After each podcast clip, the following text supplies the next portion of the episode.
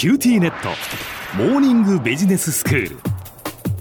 今日の講師は九州大学ビジネススクールで企業戦略がご専門の目代武史先生です。よろしくお願いします。よろしくお願いしますまあ、自動車産業のこれからというテーマで先生にお話しいただいています。今後の車について語る上でケースというのがキーワードになっていて、まあ、これは常時接続を意味する connected の頭文字。それから自動運転の autonomous の A そしてまあシェアリングの S それから電動化のエレクトリックの E とそれでケースなんですけれども前回はまあ4番目の要素電動化についてどういうことが車の電動化なのかというお話をしていただきました、まあ、そもそもでも先生この電動化の背景にあるのは地球温暖化問題ということですよね。そうなんですね。この地球温暖化を食い止めるために、まあ、二酸化炭素排出量を減らしていこうということで今各国でえ環境規制が導入されてきています。ええでこの環境規制で先行しているのがヨーロッパなんですね。はい、でヨーロッパの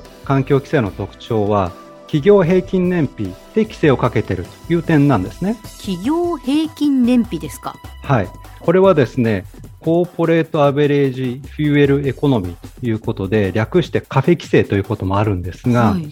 要するに車ってあの燃費ってありますよね、ええ、ガソリン1リットルで何キロ走れると、うん、CO2 排出量というのは、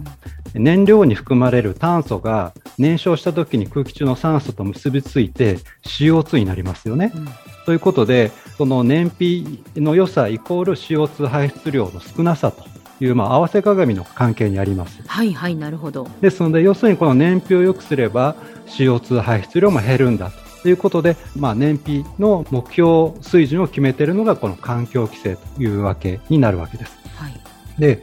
これをヨーロッパでは企業平均燃費という形で定めています。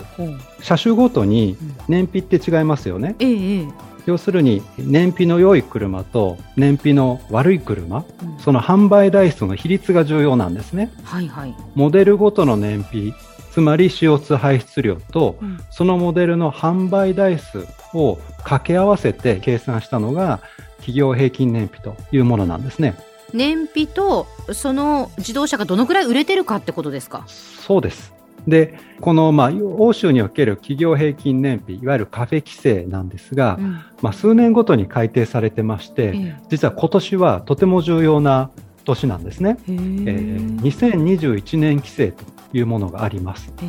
でこれは CO2 排出量を企業平均で車が 1km 走行するあたり 95g 以下に制限しなさいという規制なんですね。はい、でこれはものすごく厳しい規制でして、うん、まあ、販売車種のほとんどハイブリッド車かプラグインハイブリッドもしくはバッテリー電気自動車にしないと達成できないようなそんな厳しい燃費基準です。そうなんですねでこの規制の実効性を高めるために、うん、ヨーロッパの燃費規制では罰金も設定されています。うんこの企業平均燃費で先ほど 1km 走行するあたり 95g と申し上げましたが、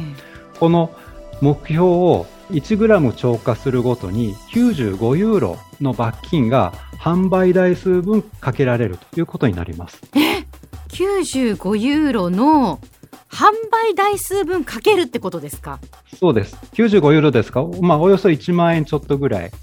が1グラムごとですから、10グラム超えてたらその10倍です。うわで、その販売台数が50万台だとか100万台というふうになっていくと、とんでもない金額になるんですね。そうですね。もうこれはもうだからもう絶対守らなければならない自動車メーカーにとってはっていうことですね。これはもう死活問題になってきます。えー、はい。で、これがどの程度になるのかは、95g っていうのは今年なので、まだ結果は出てないんですが、2020年の1月に発表された、まあ、あるイギリスのコンサルティング会社による予測によると、はい、EU で販売している大手13社の全てが目標クリアできないだろうと予測してるんですね。でこの罰金の総額はヨーロッパで146億ユーロに上る約1兆7500億円と大変な金額ですね。とんでもない金額になるんですね。えー、で、このうち目標達成に最も近いと言われているのがトヨタなんですね。うん、目標値に対して2021年の予測値は 95.1g ですから、まあ、ほぼほぼ達成できそうだなるほどでその一方でヨーロッパでおそらく最も販売台数の多いフォルクスワーゲンの場合2021年の予測値が109.3グラム、えー、1km あたり。罰金総額は45億ユーロぐらいになるんじゃなかろうか。つまりこれは5800億円ぐらいになると。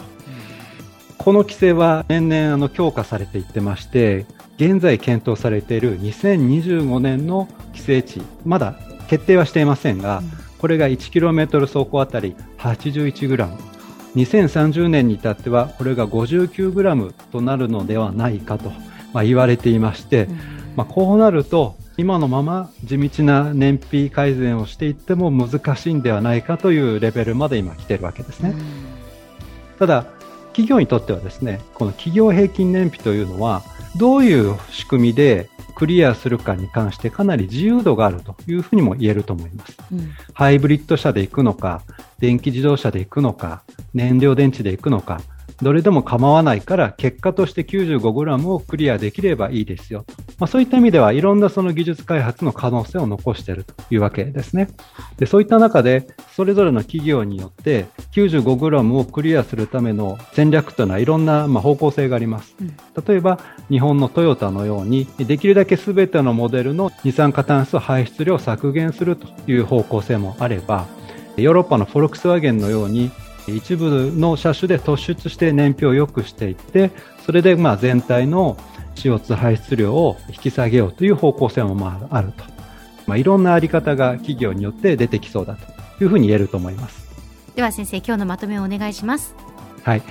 自動車業界における電動化の背後には世界各国で強化されている環境規制の存在があります。環境規制は達成すべき目標水準を示すだけではなくて罰則を設けることで環境技術の開発と普及を強力に推し進める効果があります。2021年から始まるヨーロッパにおける規制では目標値の 95g を超過すると 1g ごとに95ユーロかける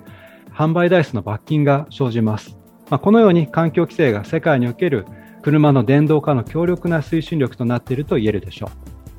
今日の講師は九州大学ビジネススクールで企業戦略がご専門の木大武文先生でした。どうもありがとうございました。ありがとうございました。